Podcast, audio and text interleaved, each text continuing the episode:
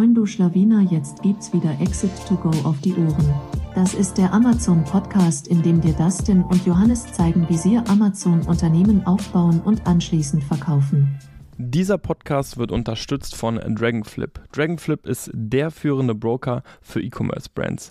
Dragonflip gibt dir Zugang zu über 2000 Investoren für deine Brands, sodass du am Ende den besten Käufer, den höchsten Preis und die besten Terms für deinen Exit erzielst. Und jetzt viel Spaß beim Podcast. Moin zusammen und willkommen zu einer neuen Ausgabe von Exit to Go. Heute mal wieder im Dreierbund zu Gast Florian Roth. Florian ist selbst Seller, aber auch Anbieter einer Dienstleistung namens AMC Compliance.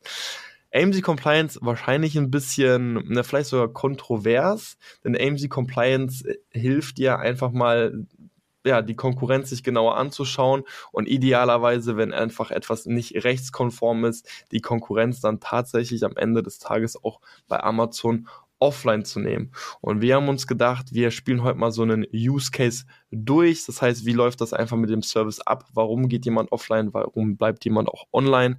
Und das schauen wir uns jetzt gleich mal genauer an. Aber erstmal herzlich willkommen, Florian. Hi, schön, dass ich da sein kann und auch mich und meinen Service vorstellen kann. Sehr spannend. Genau, Florian, wir, wir selbst hätten den Service schon mehrmals gebucht. Also wir finden es extrem spannend. Magst du vielleicht ein paar Sätze sagen, wie, wie du zu dem gekommen bist ähm, und was so dein Background ist? Genau, also vielleicht erstmal zu dem, was der Service ist. Der Name ist ja ein bisschen irreführend. Es ist nicht der zehnte Compliance-Service, den man buchen kann, um die eigenen Produkte zu checken. Es ist ähm, was, was auch nur Anwälte machen können. Ähm, das heißt, mein Service ist quasi der Schritt danach. Ne? Wenn ich das ganze Geld investiert habe. Teilweise hängen ja da auch viele Tests dran, äh, die man machen muss, Registrierungspflichten, die wieder mit Kosten einhergehen, gerade auch wenn man europaweit verkauft. Wenn ich den ganzen ähm, Spaß investiert habe und dann mein Produkt konform auf den Markt bringe, dann merke ich halt, okay, das sind irgendwelche Importeure oder Hersteller, die entweder super billig anbieten, ähm, weil sie sich eben diese Kosten sparen, diese Markteintrittskosten, ähm, oder die halt aus China kommen. Also man konkurriert als FBA-Seller oft mit seinen eigenen Herstellern und die haben halt einfach einen massiven Preisvorteil und die entweder dann preislich einen unterbieten ähm, oder PPC in die Höhe schnellen lassen, ne? weil die dann eben die Biddings leisten können, die man selber nicht leisten kann. Weil Compliance halt je nach Produkt auch ein relativ großer Batzen an äh, Kosten ist. Und meine Dienstleistung ist darauf spezialisiert, eben einen Hebel zu haben gegen solche unfairen Wettbewerber, aber letzten Endes ist es nichts anderes. Diese Regelungen, die es gibt, gibt es ja nicht, um uns zu gängeln, sondern um äh, Verbraucher zu schützen. Genau. Und äh, in der Vergangenheit war es halt so, dass man nur bedingt dagegen vorgehen konnte, auch auf Amazon. Ein Europäer kann ich noch abmahnen, da gibt es noch einen äh, Rechtsstaat dahinter in jedem europäischen Land. Wenn ich aber jetzt einen chinesischen Seller oder einen indischen Seller abmahnen will, dann laufe ich gegen eine Wand. Ne? Also habe ich quasi keine Handhabe, gegen dessen unfaire Angebote vorzugehen. Äh, und da ist die Lücke, in die ich reingehe, vielleicht zu mir, zum Kontext. Ich komme aus dem Medizinproduktebereich ursprünglich als Angestellter für einen Seller und wir haben dort eben genau das Problem gehabt. Für jedes Medizinprodukt hast du fünfstellige Markteintrittskosten, hast noch kein Sale gemacht. Und dann gehst du halt ran, dann musst du deinen Preis natürlich abrufen, ne, die Kosten musst du ja wieder reinholen und dann konkurrierst du mit Herstellern, die ein Fünftel davon abrufen können, weil die halt einfach nur das Zeug direkt aus der Fabrik zu Amazon schicken können, ohne jeden Test, ohne jegliche ähm, Zertifizierungskosten, die ja auch jährlich wieder anfallen. Und da hat man halt eben diesen Pain und sind dann mit einer Kanzlei zusammen drauf gekommen, diesen Prozess zu entwickeln, eben bei Amazon einfach rechtsverbindlich zu melden. Das heißt, du musst an die richtige Abteilung kommen, du musst die richtige Meldung machen, es muss auch begründet sein, du musst die Rechtsgrundlagen äh, kennen, dafür auch die Kanzlei. Und da haben wir halt eben diesen Meldeprozess am Support vorbei aufgezogen und haben das halt lange Zeit letzten Endes intern genutzt bis ich auf den Trichter kam, naja, eigentlich sind ja alle Produktbereiche irgendwo reguliert. Also selbst wenn ich jetzt nur ähm, keine Ahnung, Kugelschreiber habe, dann muss da zumindest irgendwo die Herstelleradresse sein äh, und das Zeug muss im Verpackungsregister stehen, wenn ich es online verkaufe. Und je nachdem, welche Produktgruppe man hat, sind die mehr oder weniger stark reguliert, hat man mehr oder weniger Möglichkeiten, eben ähm, Compliance-Verstöße zu finden. Und ich habe das dann eben als Service einfach dann selber aufgesetzt und äh, angeboten und es erfreut sich tatsächlich reger Nachfrage. Es ist auch teilweise krass, wie viele nicht konforme Produkte man findet, ähm, auch auf Topseller-Basis. Also dass da Leute schon fünf, sechs Jahre am Markt sind, absoluter Topseller sind, äh, tausende Rezensionen. Ja, und da fehlt halt einfach mal der Hersteller. Also ist nicht, nicht ungewöhnlich tatsächlich, dass sowas vorkommt. Mhm. So, so ist immer geil, wenn, wenn so ein Need oder sowas aus sowas entsteht, weil ein eigener Need da war.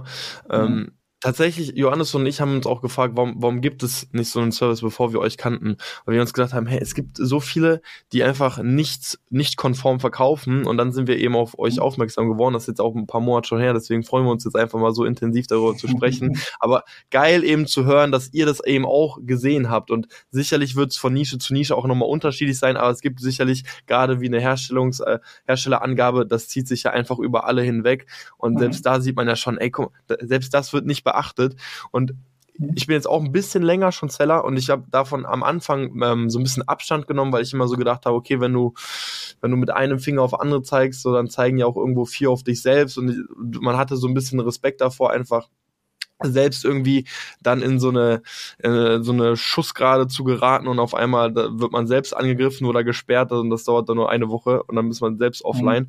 Aber tatsächlich kann man sich ja schon die berechtigte Frage stellen, okay, wenn ich jetzt selbst meine Hausaufgaben mache, dann kann ich ja mhm. einmal über den Tellerrand hinausschauen und sagen, okay, aber guck mal, die alle machen es nicht. Und häufig ist es ja auch einfach so, dass das auch zusätzliche Kosten für einen sind. Ne? Also gerade mhm. wenn es jetzt mit, mit Testzertifikaten einfach noch verbunden ist, dann investiere ich ja wirklich Geld, welches ein Konkurrent einfach nicht investieren muss. Deswegen will ich auch einfach klar machen, dass dieser Service auch absolut gerechtfertigt ist und wenn man nicht einfach sagen kann, ja, hey, ähm, wir schießen jetzt einfach wild auf andere los, um einfach nur Marktanteile zu holen, sondern am Ende des Tages geht es ja auch da darum, dass einfach jeder mit, mit den gleichen Karten oder jeder einfach fair spielen sollte und sich an die Spielregeln halten sollte. Und ich meine, wenn das der Fall ist, könnt ihr ja auch nur schwer jemanden offline nehmen, oder?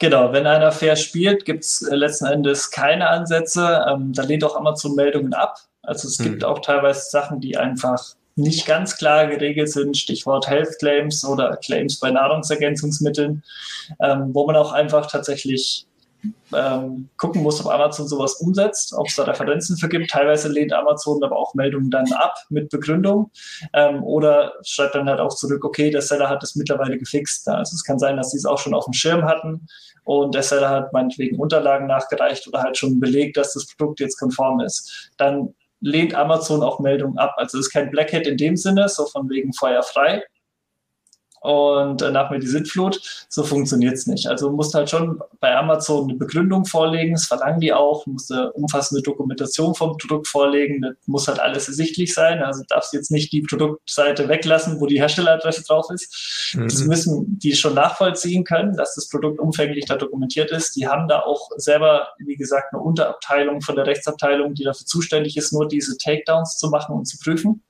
Ähm, deswegen dauert es bei Amazon-Seite auch eine Weile in der Bearbeitung. Üblicherweise hm. zwei bis drei Wochen, manchmal auch nach einem Tag. Also wenn wirklich klar ist, da ist nur ein Pappschachtel ohne Hersteller, dann darf das offenbar schon der erste Sachbearbeiter offline nehmen. Mhm. Ähm, Habt ihr schon erlebt? Das ist relativ neu. Ja, seit einem Monat verstärkt. Ähm, ist aber so ein bisschen auf 50-50. Ne? Manche machen es, manche sagen, den Hut setze ich mir nicht auf und leiten es trotzdem weiter auf einen anderen Schreibtisch. Dann liegt es mhm. dann länger. Was ich auch schon erlebt habe, jetzt gehen wir ins Q4. Black Friday, Prime Day, alles Mögliche steht vor der Tür. Ähm, da melden alle. Ne? Also das ist ja auch so eine Sache, die man mhm. gerne auch strategisch einsetzt. Ähm, das machen jetzt letztendlich nicht nur wir, sondern halt auch ganz normale äh, Seller können es über einen Rechtsanwalt auch teilweise umsetzen. Ähm, die Aggregatoren machen das in-house. Viele von denen haben da auch eine Abteilung, die sich auf Meldungen und Compliance-Issues spezialisiert hat. Und die melden alle zu Q4. Und da hast du halt teilweise Bearbeitungszeiten von sechs Wochen. Mhm. Okay. Bis so eine Meldung bei Amazon umgesetzt wird. Es wird dann umgesetzt, aber man muss halt echt genug Vorlaufzeit einplanen, dass der, ähm, der gewünschte Effekt zum richtigen Zeitpunkt eintritt. Mhm. Wobei man muss es ja auch nicht so genau timen. Also man muss gucken, wenn so eine Meldung passiert. Ich weiß nicht, ob ihr schon mal Produkte gesperrt hattet da hängt ja teilweise ein richtiger Rattenschwanz dran. Hm. Also der Seller kriegt erstmal das Angebot down, ähm, dann muss er komplett remissionieren, weil Amazon einfach für sich haftungsmäßig ausschließen will, dass da noch irgendwas nicht konformes auf Lager liegt. Sonst haften die ja mit. Das ist ja der ganze Hintergrund äh, bei dieser Meldegeschichte. Sobald halt Amazon Kenntnis vom Rechtsverstoß erhält, geraten die in die Mithaftung. Und die können sie halt nur abstellen, indem sie das Produkt offline nehmen und halt eben den Bestand entweder zurücksenden oder vernichten, ähm, bieten es den Händlern quasi an. Und die müssen halt dann das komplette Zeug remissionieren. Auch jetzt gerade Q4, wenn es ein Pan-EU-Seller ist und viele Importeure gerade aus Fernost sind halt gleich Pan-EU eingestiegen. Das mhm. kann sich Monate ziehen, bis so ein Produkt dann erstmal remissioniert ist. Und dann muss es ja noch gefixt werden. Das heißt, Problem am Produkt muss behoben werden ähm, zu europäischen Kosten. Das haben die auch nicht einkalkuliert. Und selbst wenn sie die Charge dann fixen und wieder einschicken, müssen sie auch alle Fehler beheben, weil es kann passieren, dass man halt zum Beispiel ähm, Produkt hat, das hat ein CE-Zeichen und die Adresse fehlt. Ja. Und dann machen wir es zum Beispiel so, wenn das Produkt kein CE-Zeichen haben darf, nehmen wir erstmal das. Ja, und dann kann es ja sein, dass der das Ding remissioniert, das CE-Zeichen entfernt und dann wieder einschickt ohne Adresse. Dann geht der Spaß natürlich von vorne los. Also dann hat er halt sich das Risiko ins Haus geholt und kriegt dann halt mehrere Sperren nacheinander. Ähm, oder manche kommen auch gar nicht wieder. Ne? Gerade größere Sortimente die sagen dann halt, okay, ähm, den Stress gebe ich mir nicht, habe eine Nische gelauncht, habe jetzt eine Charge vernichtet, ähm, dann lasse ich lieber gleich die Finger davon, weil das passiert ja auch nicht in allen Nischen, dass man da so Gegenwind kriegt über solche Sperren. Ähm, oder die sagen gleich, mach den Markt dicht. Also es kommt auch vor, dass viele Produkte, auch gerade von den Herstellern, sind auf dem US-Markt optimiert die werfen halt alles erstmal in die USA auf den Markt. Ähm, Weil es Amazon so leicht macht, expandieren die halt nach Europa. Und dann kommt mhm. halt ein Produkt nach Europa, was aber überhaupt nicht an die europäische Compliance angepasst ist, sondern auf dem US-Markt äh, optimiert. Und dann juckt es die einfach nicht, wenn in Deutschland ein Listing down geht. Dann mhm. sagen die halt, bis ich da die Zeit investiert habe, das freigeschaltet zu haben und, und, und, da kümmere ich mich doch lieber um meine anderen Marktplätze. Das kann auch vorkommen. Na, aber in der Regel hast du halt schon eine Sperrzeit von Wochen bis Monaten, wenn was am Produkt selber ist. Es gibt auch Sachen wie Verpackungsregister. Ähm, wenn da jetzt einer verschlafen hat, mittlerweile verlangt es ja Amazon, dass du einen Eintrag hast. Früher war das nicht so. Das heißt, wenn da einer einen Eintrag verschlafen hat, äh, war das auch ein Meldegrund. Wobei das halt am Schreibtisch zu fixen ist. Da ne? ist keine Remission im Spiel. Äh, das krasseste, was ich einmal hatte, war vormittags eine Sperre und nachmittags die Freischaltung. Ne? Weil mhm. klar, wenn du weißt, was zu tun ist, äh, dann machst du diesen Eintrag, schickst Amazon den Beleg, hast vielleicht einen Premium-Support und dann kriegst du es auch wieder freigeschaltet. Ich hatte aber auch schon eine Meldung mit 90 Produkten plus äh, in einer Nische, ähm, weil der halt alle Marktprodukte nicht im Verpackungsregister waren. Das heißt, alle Produkte mit der Marke waren nicht verkehrsfähig, die sind halt heute noch nicht online. Weil gerade äh, Chinesen mit der ähm, Sprachbarriere auch dazwischen, die müssen dann erst einen Dienstleister suchen. Das ist halt ungleich viel teurer. Äh, die mhm. Dienstleistungen verlangen auch jährlich für diese ganzen Meldungen nochmal eine Gebühr, ähm, ja. die ja meistens horrend sind und dann kriegen die es halt echt nicht gebacken, diesen Eintrag zu erzeugen, ähm, was für uns so ein Piece of Cake ist. Aber äh, wenn halt die Sprachbarriere dazwischen ist, ist es auch ein mächtiges Instrument. Ja. Ähm, ich denke, die haben den Markt dann einfach auch aufgegeben. Ja, aber das kann sein lass uns vielleicht mal so einen Use Case durchspielen. Also wirklich von, wir mhm. haben zum Beispiel ein Produkt, das ist REACH-konform, wir haben die mhm. Zertifikate, hat ewig lang gedauert und wir wissen, Konkurrenten, die haben, das sehen wir an den Bildern, dass irgendein Material oder irgendein Stoff, da wissen wir, das ist nicht REACH-konform. Mhm. Wäre auch generell spannend zu wissen, also habt ihr für euch so eine, so eine Checkliste? Also ihr bestellt ja das Produkt von, von allen Konkurrenten oder sagt euch der Seller meistens, hey, guck dir bitte den und den Konkurrenten erstmal an? Genau, also oft kommen die Seller schon mit Ansätzen, ähm, zu uns. Das heißt, wir mhm. sind da halt diejenigen, die es letzten Endes dann dokumentieren und melden. Ähm, mhm. Und wir arbeiten auch in der Kanzlei im Hintergrund ähm, bei Sachen, um einfach das abklären zu lassen. Weil letzten Endes diese Dokumentation und Meldung, das ist quasi mein Service, diese outgesourcete ähm, Dienstleistung, was man auch im Büro machen könnte. Ähm, wichtig ist halt zu wissen, was an wen zu melden ist, mit welcher Nachricht. Wie gesagt, deswegen, ich weiß nicht, viele haben es schon über den Support probiert, dann kommen halt beim Level 1 Support schon nicht weiter, weil die halt das vollkommen verchecken, ist halt die falsche mhm. Ansprechpartner ähm, dafür.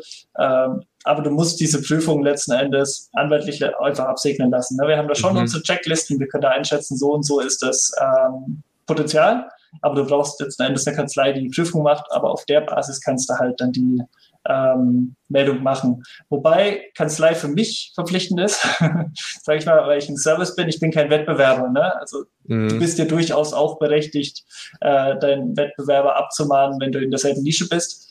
Ähm, Da musst du jetzt nicht unbedingt eine Kanzlei dafür nehmen, da ist nochmal ein bisschen die rechtliche Situation ein bisschen anders.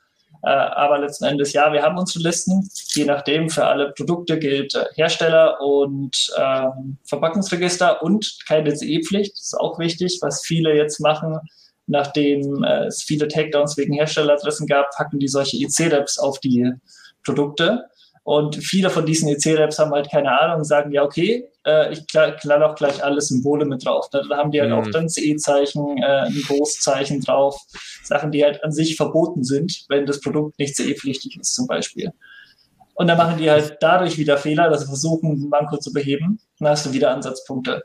Also das haben wir für alle Produkte. Dann geht es halt noch Richtung Medizinprodukte. Da gibt es eine ganze Handvoll mit Kennzeichnungspflichten. Was muss wo, wie gekennzeichnet sein? Welche Symbole musst du verwenden? Da gibt es DIN-Normen dazu. Ähm, PSA war jetzt auch ein Riesenthema, logischerweise, aber nicht nur Masken, sondern halt auch alles um Schutzausrüstung ist ziemlich stark reguliert. Ähm, alles, was Textilien angeht, ist ein sehr ergiebiges Feld, weil die Textilkennzeichnung in Europa ziemlich kompliziert geregelt ist. Hm. Und du musst halt verschiedene Pflichtangaben in verschiedenen, äh, an verschiedenen Stellen in der richtigen Form machen. Das heißt, da geht es halt wirklich um Wording. Äh, muss dazu sagen, Amazon ist super streng. Das heißt, um aus der Haftung zu sein, berufen die sich halt immer auf die Rechtstexte. Und mhm. wenn dann steht, okay, du hast jetzt bei Polyester nicht Polyester mit Y, sondern mit I geschrieben, also wie man es in Spanien schreibt, äh, wird es für Amazon schon ein Sperrgrund. Mhm. Ja, das sind da so Sachen, Krass. da ist teilweise die ähm, Rechtsprechung anders. Aber wenn ein Verstoß vorliegt, hat Amazon keine andere Handlungsmöglichkeit als zu handeln. Ne? Weil im Zweifel geraten die sonst in Haftung. Äh, und das Einzige, was Amazon mehr mag als den Kunden, ist Amazon. das heißt, die gucken halt immer, dass die aus der Haftung raus sind. Ja. Man könnte sich ja auch fragen, warum macht Amazon das, weil die verlieren ja dadurch Umsatz. Stimmt ja aber nicht. Ne? Der Seller verliert dadurch Umsatz. Morgen kommen genauso viele Kunden auf Amazon, die kaufen halt die anderen Angebote. Für Amazon machst du wirklich keinen Unterschied, wer da verkauft und wer nicht. Ist das halt verrückt, weil das zeigt ja aber auch nochmal, wie wichtig es ist, als Seller selbst wirklich alles genauestens zu prüfen und seine eigene Compliance zu 100% im Griff zu haben. Weil das zeigt ja, wie schnell man dann doch auch offline genommen werden kann, wenn es dann mal einen selbst mhm. trifft. Also wirklich super wichtiger Punkt. Ähm, aber okay, also es bedeutet wirklich, ihr bestellt euch das Produkt wirklich zu euch mhm. in-house und dann habt ihr quasi wirklich diese Checklisten, okay, dann gucken wir uns jetzt erstmal die Verpackung an, was ist da drauf, was ist da nicht drauf und dann geht ihr wirklich so quasi Ebene für Ebene durch. Genau, wir analysieren das Potenzial, lassen es dann nochmal absegnen und dann geht es letzten Endes in die Meldung. Also wir haben auch schon ziemlich große Erfahrungswerte, jetzt sind wir so, ähm, okay, wenn ich das von früher dazu rechne, wir sind deutlich bei über 1500 Produkten, ähm, die wir da auch schon auf dem Schreibtisch hatten.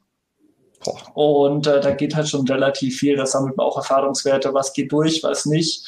Ähm, teilweise, wie gesagt, nur formelle Verstöße. Da reicht es auch gerade beim CE-Zeichen. Hast die Proportionen richtig? Ist dein CE-Zeichen nur vier statt fünf Millimeter hoch?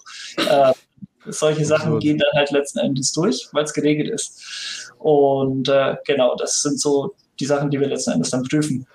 Ja. Welche, welche Infos oder Unterlagen ähm, müssen wir dir liefern, wenn wir jetzt einen Auftrag buchen? Also welche Informationen braucht ihr oder brauchst du?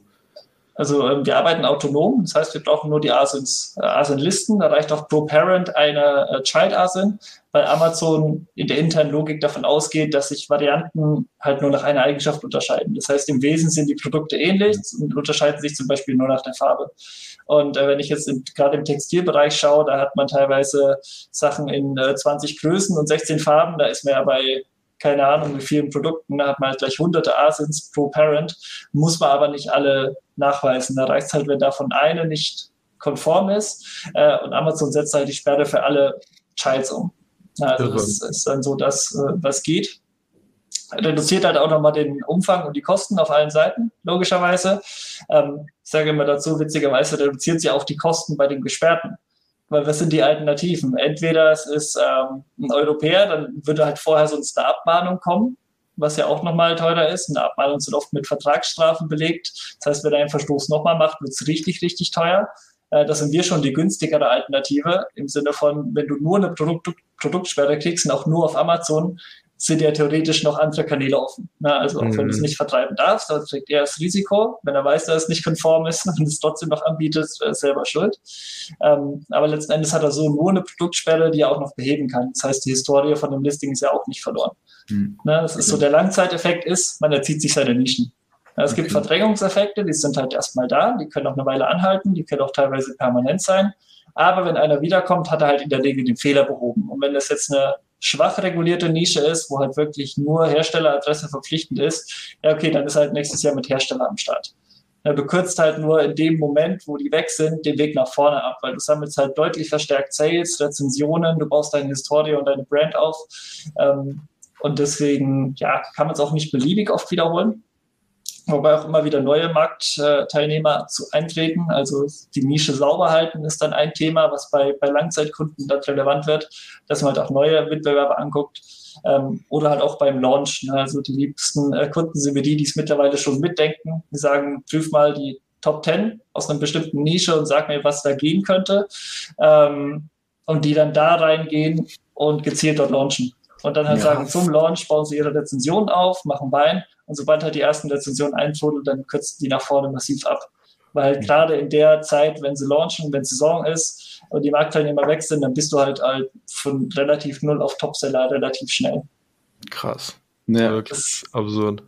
Kennen wir ja ähnlich so im, im letzten Sommer. Glücklich.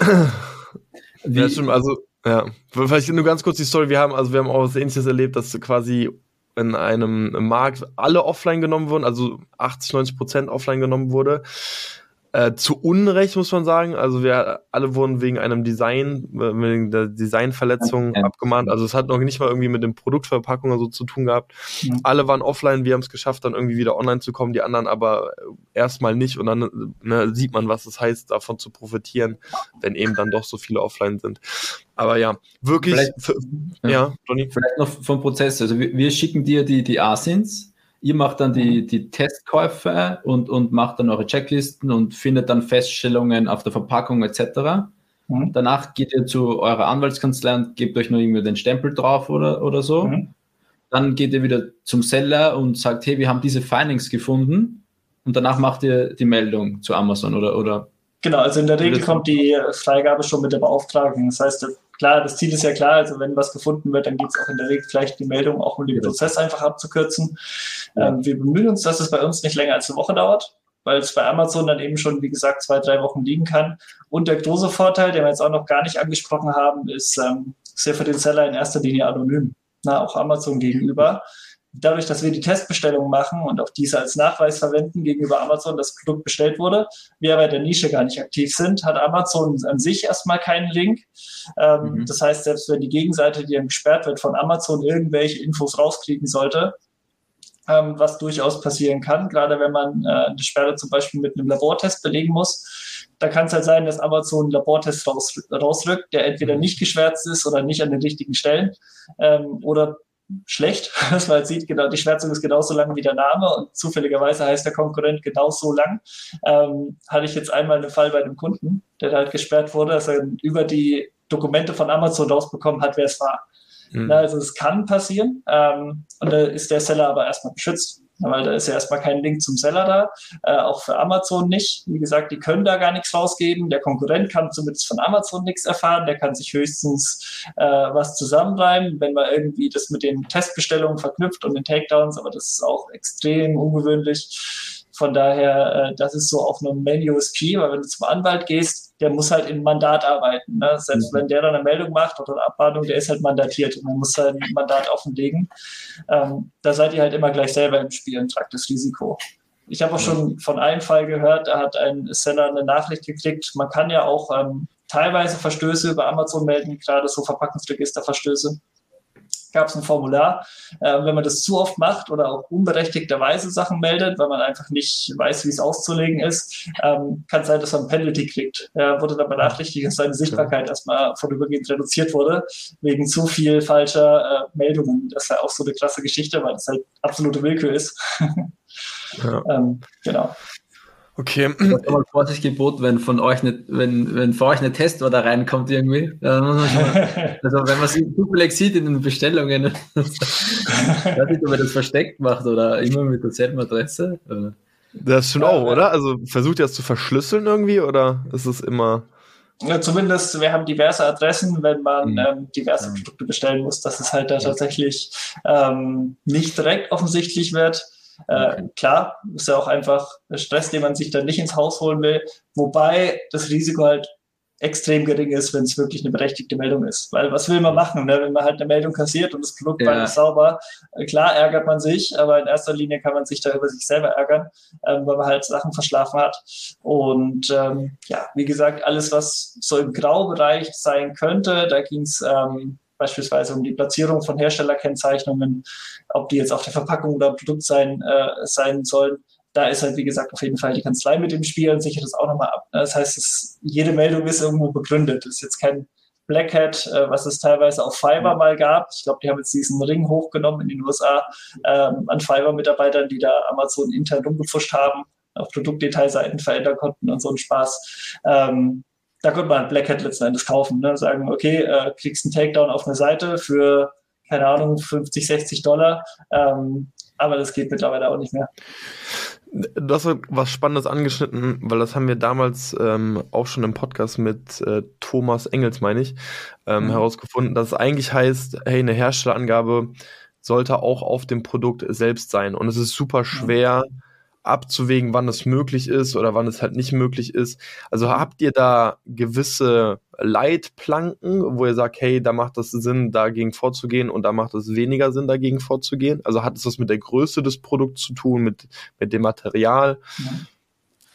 Wir gucken auch immer nach Referenzen. Letztendlich sprechen wir da auch mit dem Kunden. Idealerweise ähm, muss man natürlich selber sich absichern, dass das eigene Produkt konform ist, mhm. äh, bevor man solche Sachen macht. Ne? Den Gedanken haben wir die meisten schon dann vorher und die gehen dann oder haben halt vielleicht schon eine Prüfung vorliegen, eine Einschätzung, eine rechtliche und da steht dann halt auch drin, ähm, wonach die sich richten. Wenn sich selber jemand an mich wendet und sich auf die Ausnahmeregelung beruft, das heißt, äh, mhm. äh, Kennzeichnung nur auf der Verpackung, dann melden wir sowas logischerweise auch nicht, weil es zurückfallen könnte auf denjenigen, der noch am Markt ist. Ne? Ja, Selbst ja. wenn der Gesperrte nicht weiß, wo es herkommt, er guckt sich halt danach den Markt an, weil er weiß immer noch, warum er gesperrt wurde und guckt sich die Konkurrenz an. Wenn die es auch nicht hat, hat er halt immer noch Handhabe. Rechtliche. Ja. Und das wollen wir einfach dann vermeiden. Ähm, ja, letzten Endes das Beste, was man machen kann, auch wenn man jetzt nicht so tief im Thema ist, lauf durch einen Baumarkt oder Supermarkt, was auch immer, irgendeine größere Kette, wo es das Produkt gibt und schau dir das ganz genau an, weil die ganzen großen Ketten haben eigene Compliance-Abteilungen, dadurch, dass mhm. sie halt selber haften als Verkäufer. Das ist nicht wie bei Amazon, das ist ja ein reiner Marktplatz, wo der Seller haftet. Äh, die großen Supermarkt- oder Baumarktketten, die regeln alles. Also die checken alles. Und wenn du dort eine Herstellerangabe am Produkt findest, solltest du es halt in deiner Produktion am besten auch umsetzen. Das heißt, das Einzelhandel ist, ja, ist immer ganz gut für Benchmarking, ja. was Compliance-Themen angeht, auch für die ganzen Warnhinweise, die auf Produkte gehören und so. Alles übernehmen, noch mit dem Hersteller abklären lassen, weil viele Hersteller sagen auch, die sind äh, für den EU-Markt compliant, sind es aber nicht.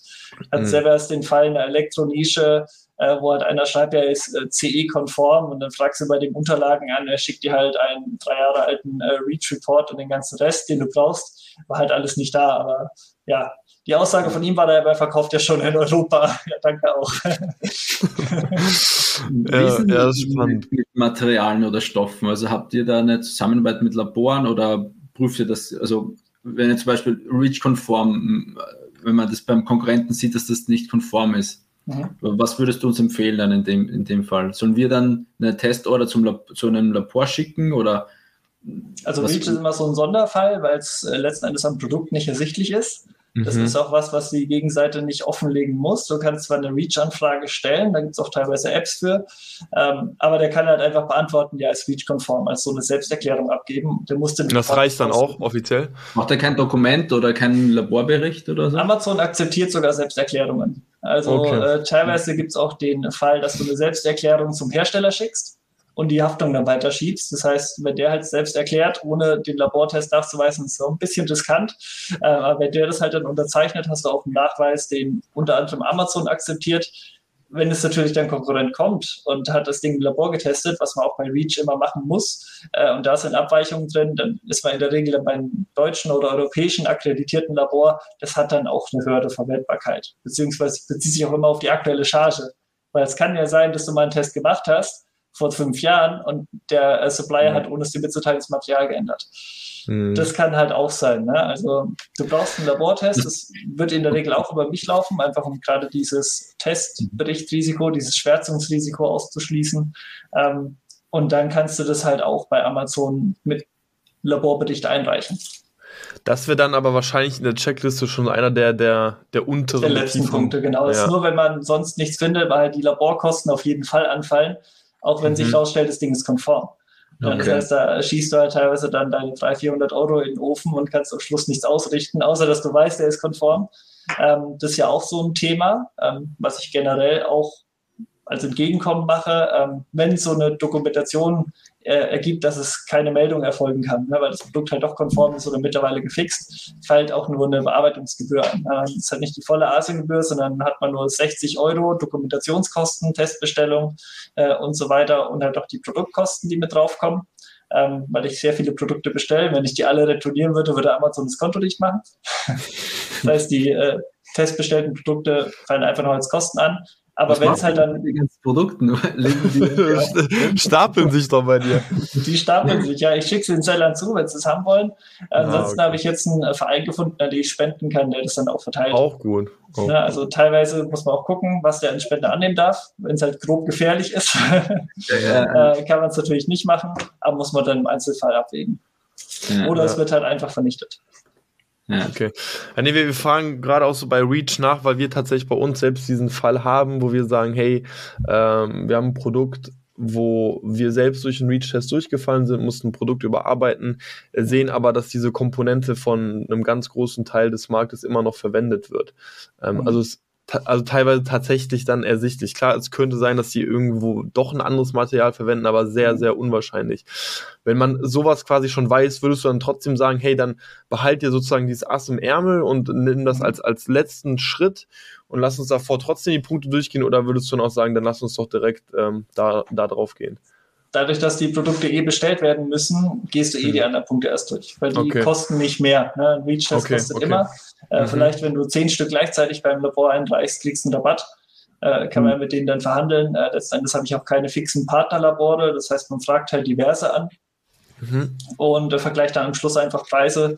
Ähm, weiß ja in der Regel schon, welchen Test man machen will. Das heißt, wenn du halt nur eine Komponente auf einen Schwermetall oder was auch immer da drin sein kann, testen lassen willst, reduzierst du halt den Prüfumfang nochmal massiv. Wenn du mit dem eigenen mhm. Produkt gehst du hin und sagst, test mal alles. Dann bist du halt vierstellig dabei und wenn du halt sagst, von dem Produkt eine Komponente auf einen Punkt hin, wo du halt durchgefallen bist, untersuchen, ja. bist du deutlich günstiger. Das heißt, da kannst du da auch nochmal die Kosten drücken. Was natürlich jetzt noch so ein bisschen spannend wäre, wie ist denn so eure Quote? Also wie viel Produkte nimmt ihr denn im Schnitt offline? Ähm, die Erfolgsquote in dem Sinne, also die wir tatsächlich melden können, die auch umgesetzt werden, ist ziemlich hoch. Von den Meldungen sind wir tatsächlich um die 99 Prozent, die dann durchgehen. Äh, gerade eben die bekannten Health Claims, äh, wo Amazon nicht folgt, wo es aber teilweise auch fälschlicherweise nicht folgt. Ähm, und generell von allen Produkten ist um die 92 Prozent. Das heißt, so jedes zwölfte Produkt, was wir auf Verdacht äh, reinkriegen, ist tatsächlich dann auch konform oder wieder konform gemacht, weil teilweise dann auch Nachprüfungen dabei sind, wenn halt ein Produkt nach einem Jahr wieder da ist. Ähm, da kann man letzten Endes da nichts machen, aber man macht da auch eine Form. Man findet auch viel vorab schon draußen. Also das Indizien ist halt, wenn man so ein Produkt mit 30 Resellern hat, dann ist es wahrscheinlich irgendwo im Einzelhandel und hat eigentlich mhm. eine Offline-Vertriebsstruktur. Die sind oft konform, wobei es nicht ganz auszuschließen ist, dass die äh, nochmal nachgelabelt werden für einen Online-Versand. Äh, also hatten jetzt auch schon einmal den Fall, äh, ziemlich großer Hersteller, hat halt online ähm, nachgelabelt für einen Online-Versand und hat seine Herstelleradresse nicht vollständig. Hat nur die Marke angegeben, nicht die Firmenanschrift. Das kann einem halt auch auf die Füße fallen, gerade auch als Einzelunternehmer. Ähm, Fehler, den auch viele oft machen, schreiben halt die Marke drauf, aber halt nicht den Inhaber des Einzelunternehmens. Und da musst du halt mit Vor- und Nachname draufstehen, auch wenn es nicht schön aussieht, aber dann ist es halt ja. rechtlich konform nach Produktsicherheitsgesetz und äh, BGB. Sonst weißt du nicht, an wen du dich äh, wenden musst. grob vereinfacht. Also das ist dann das, die Sachen, die dann äh, Ansätze sind.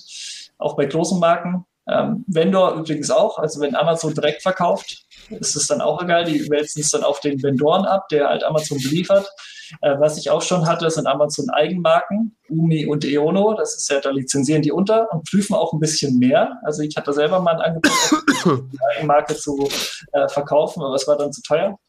Mhm. Die wollen halt auch dann Nachweise, aber wenn was am Schluss auf dem Markt landet, prüfen die nicht nochmal. Ne? Nur, dass der halt dann irgendwelche Testberichte hochlädt, heißt noch nicht, dass er am Schluss alle Pflichtangaben am Produkt an der richtigen Stelle hat. Sowas nimmt Amazon dann auch offline. Was ich noch nie hatte, sind Amazon Basics. Also die mhm. wirklich Amazon von vorn bis hinten in der Lieferkette äh, selber ähm, rausbringt. Aber ich nehme an, da gucken die auch drauf. Die haben ja schließlich Rechtsabteilung intern dafür. Ja. Wäre krass, wie den selber einen Fehler machen würde. so, Amazon nimmt einfach die eigenen Produkte runter. So. Halt, ich ich hätte noch eine Frage wegen, wegen, dem Support. Also, ihr schreibt ja mehrmals täglich oder seid mehrmals täglich in Kontakt mit Amazon. Mhm. Gibt es irgendwie einen Trick, wie man da schnellere Antwort bekommt? Also im Betreff High Danger oder ich, ich weiß nicht, oder habt ihr da irgendwie Erfahrungswerte, was man formulieren muss oder kann? Oder ist es. Dadurch, dass es eben nicht der Support ist, ähm, nee, ist ja eben nicht der normale Support. Wir gehen direkt an die Unterabteilung von der Rechtsabteilung, die zuständig mhm. ist. Und die arbeiten streng chronologisch. Äh, witzigerweise mhm. kriegst du auch nur eine Rückmeldung, wenn es ähm, nicht konform ist oder ein formeller Fehler. Das heißt, du machst eine Meldung, vergisst einen Anhang, passiert mal. Ähm, dann kommt halt gleich First Level nach einem Tag äh, die Rückmeldung, okay, äh, da ist formell, fehlen da einfach Sachen oder die Bestellnummer fehlt, wenn man die falsch reinkopiert oder vergisst reinzukopieren in die Meldung. Dann kriegt man eine Rückmeldung. Wenn eine Sache erfolgreich umgesetzt ist, kriegt man in der Regel keine Rückmeldung. Das heißt, mhm. nach äh, ähm, DSGVO ist das ja erstmal dann eine Sache, wo ich als Dritter nicht beteiligt bin. Amazon nimmt es zur Kenntnis und behandelt es dann wie eine Vertragsverletzung, die der Seller begangen hat. Und dann ist es eine Sache zwischen dem Seller und Amazon. Bei Amazon setzt die Sperre, weil die halt gesagt haben, ähm, okay, wir haben einen Hinweis erhalten, dass das Produkt nicht konform ist. Und damit hast du den Vertrag verletzt, den du bei Amazon geschlossen hast, nämlich dass du nur konforme Produkte anbietest. Und darauf begründen die dann die Sperre. Äh, und nach DSGVO darf ich darüber halt einfach keine Auskunft erhalten. Das heißt, man mhm. sieht dann nur, wie der Takedown ist. Ähm, anhand meiner Liste sehe ich halt auch gerade, wie groß die Lücke zwischen Melde- und Takedown-Datum ist. Das heißt, da kann man immer so nachvollziehen, wie lange Amazon gerade braucht. Und das ist schon ein Indiz dafür, wenn man äh, nach vier Wochen das Produkt noch da ist, aber neuere Meldungen schon umgesetzt wurden, da haken wir dann schon nochmal nach. Also wir gehen da eher in Nachmeldungen oder wenn wir wissen, okay, es gibt mehrere Meldegründe, reichen wir Meldungen auch an. Sagen wir halt noch mehr Ansätze, wo Amazon anknüpfen kann, weil letzten Endes reicht ein Verstoß. Wenn Amazon das aber mal anders sieht, ähm, dann muss man einen neuen Verstoß oder einen weiteren nachreichen, damit Amazon genügend Ansätze für eine Produktsperre äh, sieht. Grundsätzlich sperrt Amazon vorsichtig, also es sind äh, auch bei Kleinverstößen schon ziemlich streng äh, um einfach auf der, aus der Haftung zu sein. Es gibt ja in Europa dieses Notice- and Takedown-Verfahren. Das heißt, sobald die halt Kenntnis haben, wie gesagt, die müssen handeln, ist dann auch so formuliert, dass es für Amazon zwingend ist. Na, ihr könnt dann nicht sagen, wir haben es nicht gelesen oder sonst wie. Ähm, war auch letztes Jahr, da haben sie es tatsächlich nicht gelesen, in Q4, da war es Postfach voll für Meldungen. ja. Und auch nie bekommen von Amazon, die konnten die Nachricht nicht, ähm, nicht bearbeiten, weil das Postfach voll war und die konnten keine Meldung mehr annehmen. Sind wir dann eine Stufe höher gegangen, direkt in die Rechtsabteilung und, und da ging es auch.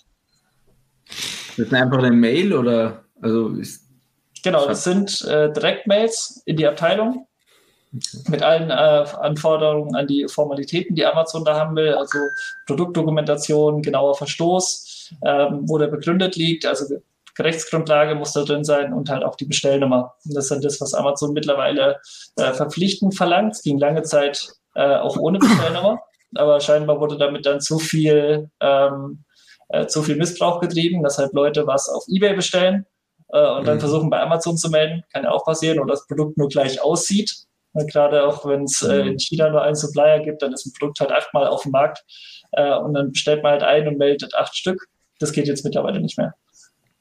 Mhm. Hast, hast, du einen Tipp, wenn man auf der anderen Seite steht? Also, oder, wenn man gesperrt ist. Ja, oder schrei schreibt also Amazon gibt dann ja keine Info, oder? Sondern die erstmal offline nehmen, meintest du, oder? Auch man kriegt immer eine Benachrichtigung als Gesperrter. Man äh, kriegt eine Nachricht, warum man gesperrt wurde.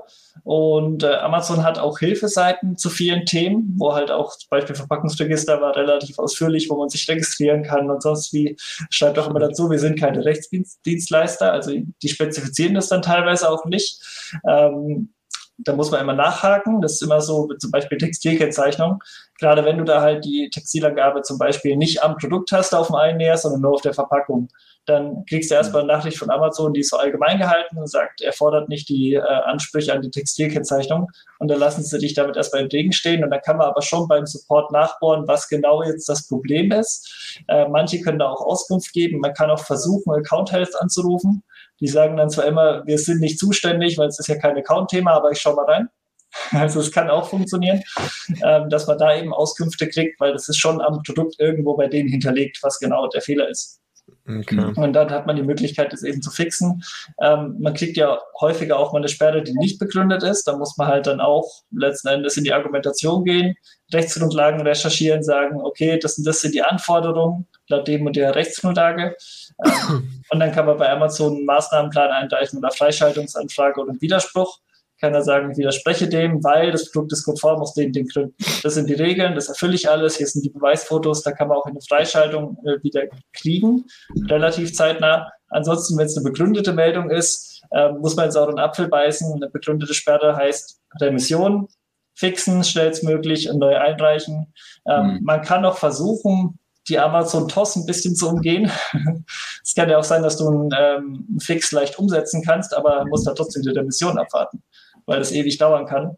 Ähm, dann kann man theoretisch neu listen. Dann machst du halt eine neue Variante, also komplett neues Listing.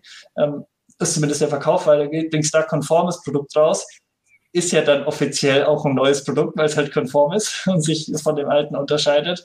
Ähm, oder macht noch, keine Ahnung, USP dazu, eine kleine Beilage, ähm, klein, ein kleines E-Book, dann ist man ja auch vom Wesen unterschiedlich zum ursprünglichen Produkt und er kann dann zumindest weiter verkaufen und weiter mhm. Rezensionen sammeln. Und am Schluss funktioniert es auch, wenn man dann das alte Produkt wieder freigeschaltet hat mit der Historie.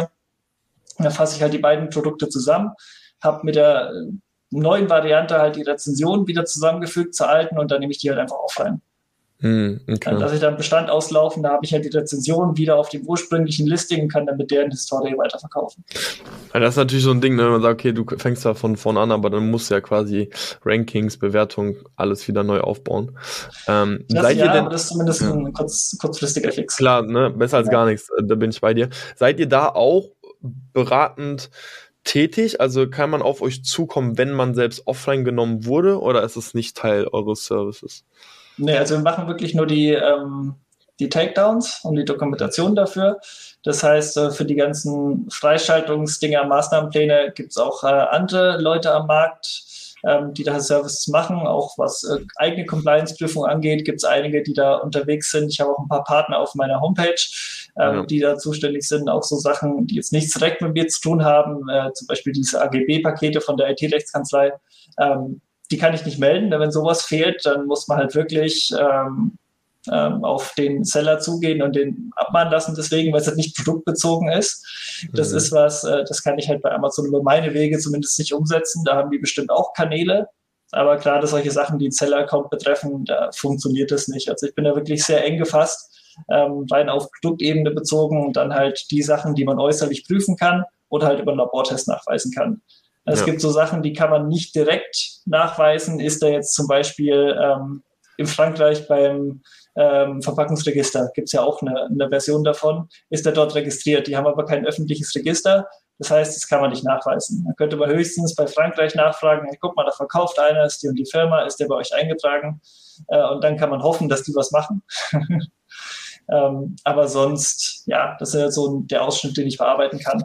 Was auch noch geht, ähm, sind so Trademark-Sachen. Das haben wir jetzt auch schon ein, zweimal umgesetzt. Wenn mhm. einer mit FSC oder TÜV labelt, ähm, aber halt dann nicht die richtigen Lizenzen hat. Na, dann kann man auch sowas mm, äh, über uns letzten Endes abwickeln. Man kann das bei denen auch selber melden.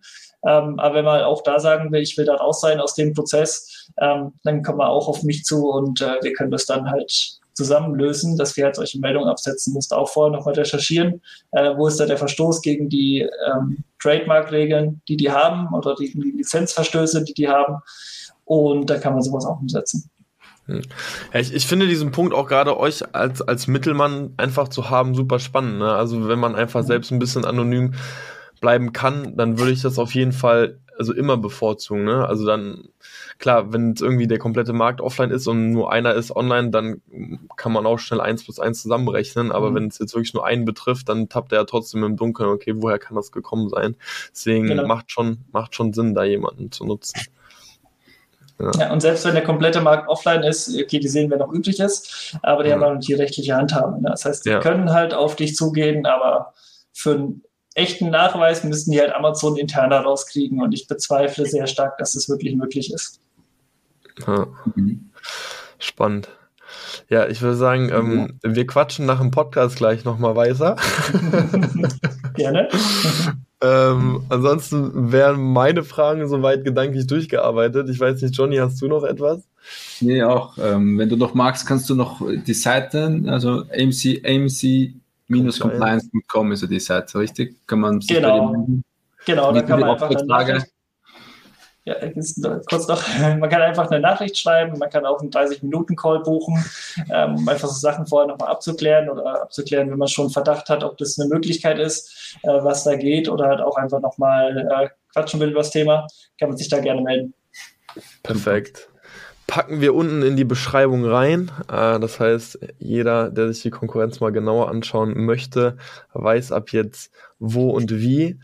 Ähm, und ansonsten bleibt mir nur zu sagen, Florian, vielen, vielen Dank fürs Vorbeischauen. Ich hoffe, der Zuschauer oder Zuhörer konnte wieder einiges mitnehmen und ich sage bis zum nächsten Mal. Ciao, ciao. Ciao, danke für die Einladung.